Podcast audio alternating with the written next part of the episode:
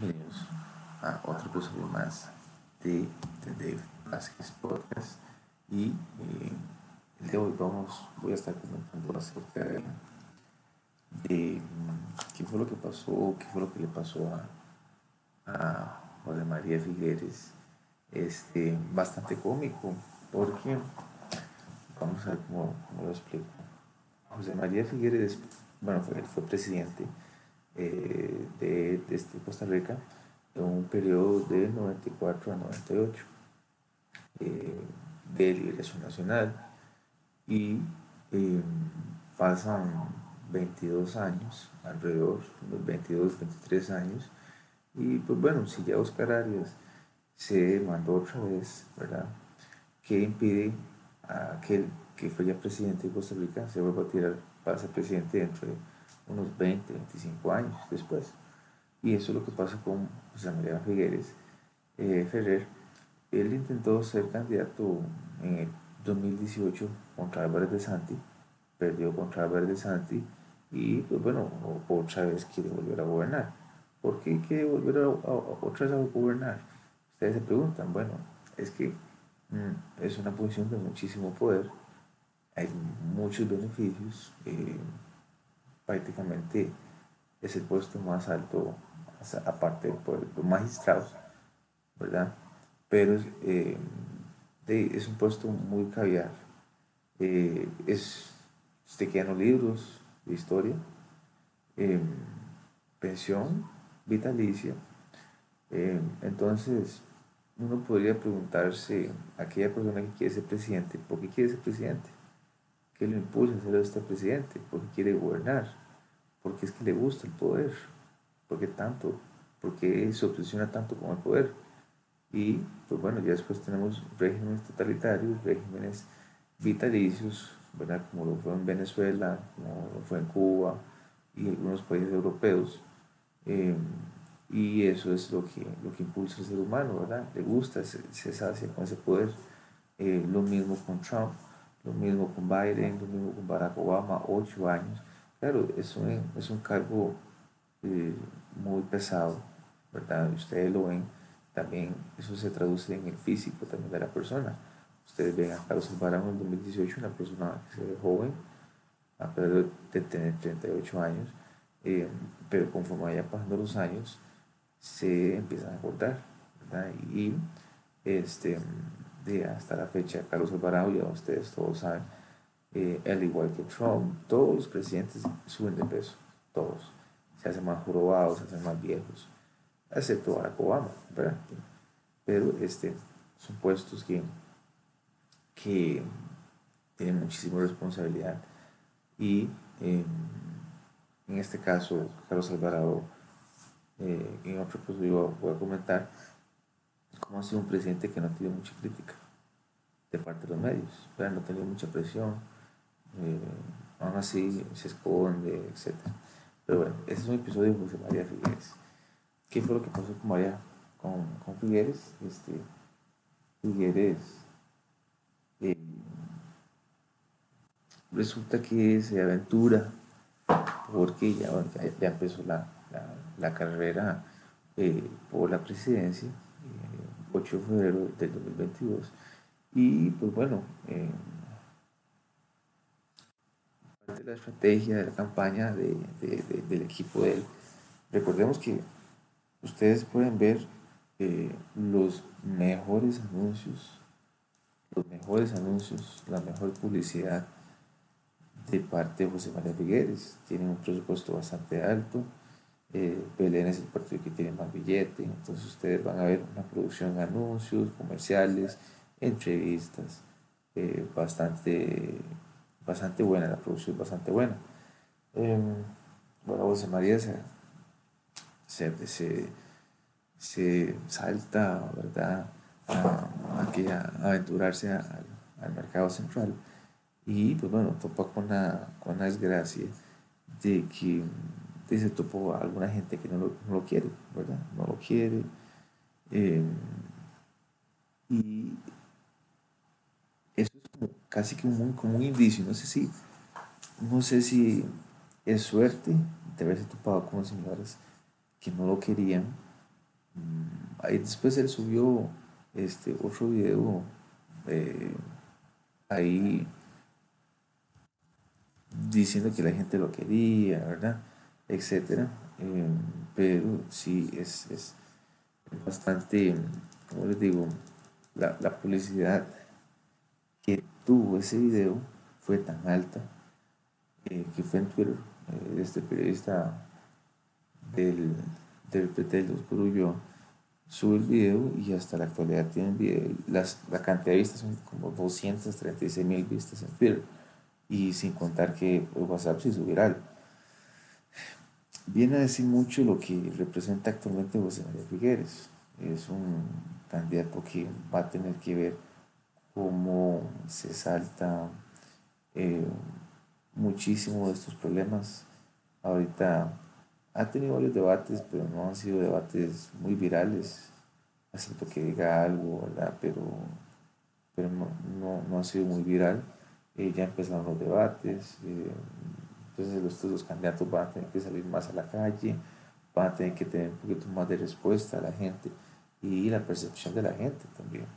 Em, hay varias encuestas que tiran a José María Figueres de primer lugar, otros de segundo, otros de Fabricio, y después de Inés Aurigo, etc. Recordemos que también que Carlos Alvarado nadie sabía quién era en noviembre, ni menos diciembre lloró a Ignacio Santos para que lo invitaran a, a, los debates, porque bueno, era un gobierno pago, entonces él tiene que estar ahí presente. Entonces, eh, no importa realmente cómo estén los números ahora, lo único que importa son las últimas dos semanas previas a las elecciones, que son bastante fuertes.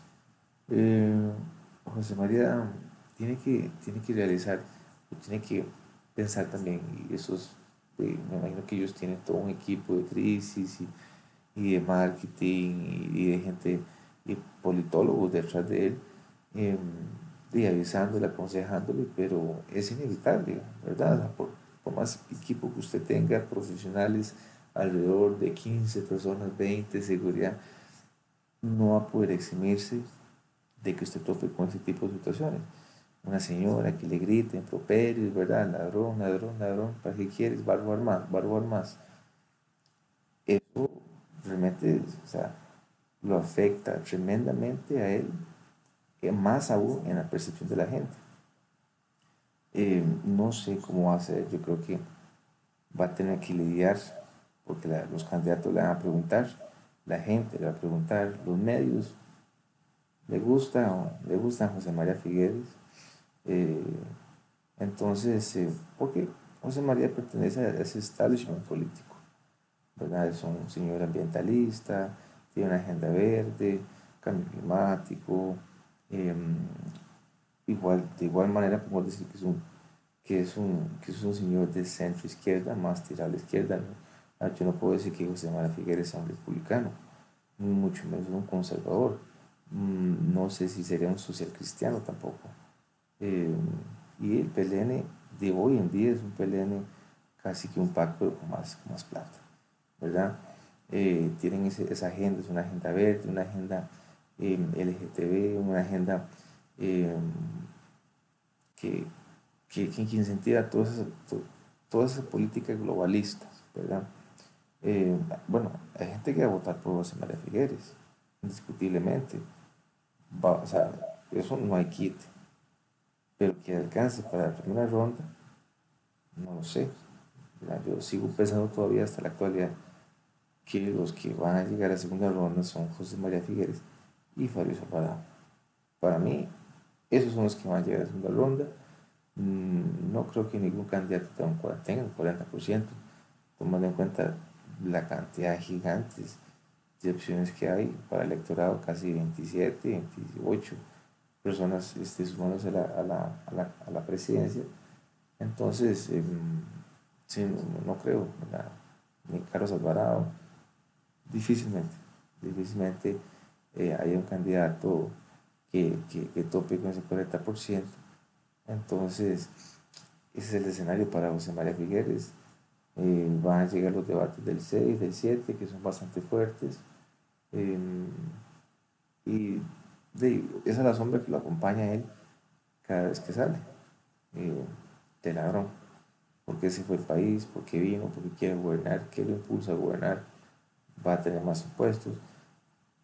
Eh, igual he estado escuchando ciertos debates y, y me parece que, como todo político, promete y promete y promete y más reuniones entre las partes. Así fue Carlos, ¿verdad? Así son. Pero cuando, cuando usted está sentado ya en, en Zapote, otro gallo canta. Otro gallo canta porque ya es su agenda que usted quiere implementar.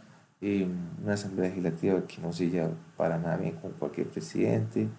Eh, usted solo puede manejar lo que es la administración pública de parte del Ejecutivo, decretos, incentivar leyes, proyectos de ley, etc.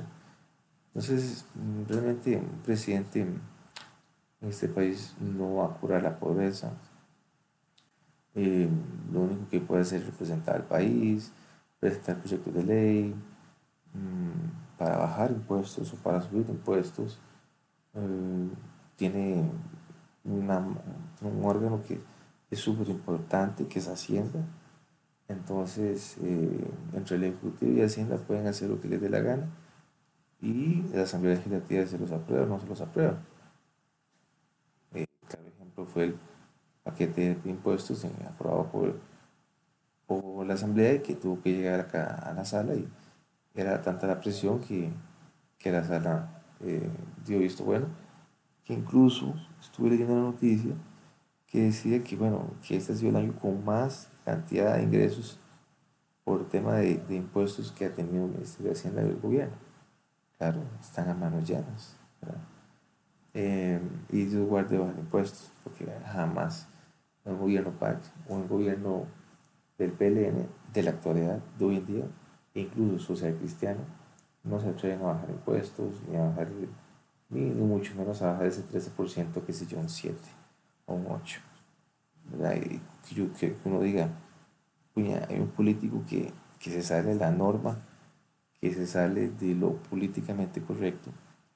Y es eh, lamentable porque cuando hay un presidente, cuando hay un candidato así, muchas veces la gente dice, no, guarde, jamás, no puede ser. Eh, Costa Rica siempre ha sido un país muy políticamente correcto. Y si llegara un candidato de esa índole, habría que ver, ¿verdad? Habría que ver. Pero bueno, eh, haciendo conclusión, me parece que José María Figueres va a tener que lidiar con esto de aquí hasta febrero.